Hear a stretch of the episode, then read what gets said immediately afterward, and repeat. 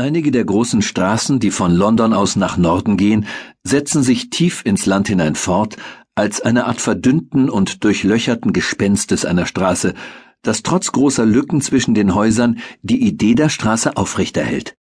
Da gibt es eine Gruppe Läden, gefolgt von einem umzäunten Feld oder einer Pferdekoppel, und dann eine berühmte Gaststätte, und dann vielleicht eine Gemüsegärtnerei oder eine Baumschule, und dann eine einsame, weitläufige Villa, und dann ein weiteres Feld und ein weiteres Wirtshaus und so fort.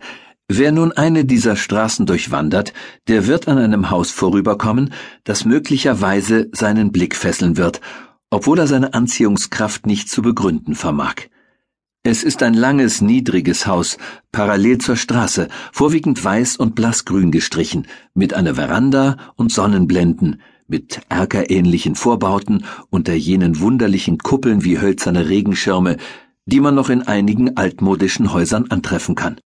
Und in der Tat ist es ein altmodisches Haus, sehr englisch und sehr vorstädtisch im guten alten, Wohlstand atmenden Sinn von Clapham. Und doch ruft das Haus den Eindruck hervor, als sei es vor allem für heißes Wetter gebaut. Wenn man auf den weißen Anstrich blickt und auf die Sonnenblenden, denkt man undeutlich an indische Turbane, ja sogar an Palmen. Ich kann dieses Gefühl nicht bis in seine Wurzeln aufdecken. Vielleicht wurde das Haus von einem Anglo-Indien-Mann gebaut.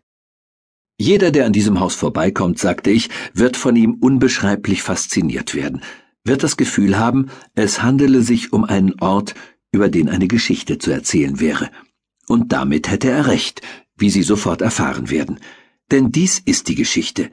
Die Geschichte jener seltsamen Vorgänge, die sich in ihm in der Pfingstzeit des Jahres 1890 wirklich ereignet haben.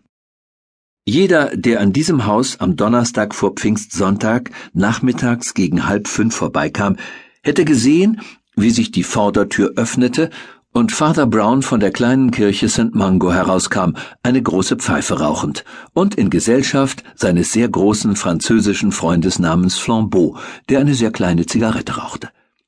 Diese Personen mögen für den Hörer von Interesse sein oder nicht, in Wahrheit aber waren sie keineswegs die einzigen interessanten Dinge, die sichtbar wurden, als sich die Vordertür des weißen und blassgrünen Hauses öffnete. Es gibt weitere Eigentümlichkeiten dieses Hauses, die als erstes beschrieben werden müssen, nicht nur damit der Hörer diese tragische Geschichte verstehen kann, sondern auch, damit er sich vorzustellen vermag, was das Öffnen der Tür enthüllte.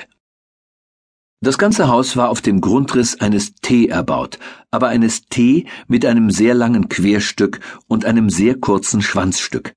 Das lange Querstück bildete die Vorderseite, die entlang der Straße lief mit der Vordertür in der Mitte. Es war zwei Stock hoch und umfasste nahezu alle wichtigen Zimmer. Das kurze Schwanzstück, das sich unmittelbar gegenüber der Vordertür nach hinten erstreckte, war einen Stock hoch und enthielt nur zwei lange Räume, deren einer in den anderen führte. Der erste dieser beiden Räume war das Arbeitszimmer, in dem der gefeierte Mr. Quinton seine wilden orientalischen Gedichte und Romane schrieb. Der hintere Raum war ein Glashaus voller tropischer Blüten von ganz eigenartiger und fast monströser Schönheit und an Nachmittagen wie diesem vom prangenden Sonnenlicht glühend. So kam es, dass, wenn die Haustür offen stand, mancher Vorüberkommende buchstäblich stehen blieb, um zu starren und zu staunen. Denn er blickte durch eine Flucht reicher Wohnräume auf etwas, das wirklich wie die Verwandlungsszene in einem Märchenspiel wirkte, purpurne Wolken und goldene Sonnen und karmesinrote Sterne, gleichzeitig voll sengenden Lebens und doch durchsichtig und fern.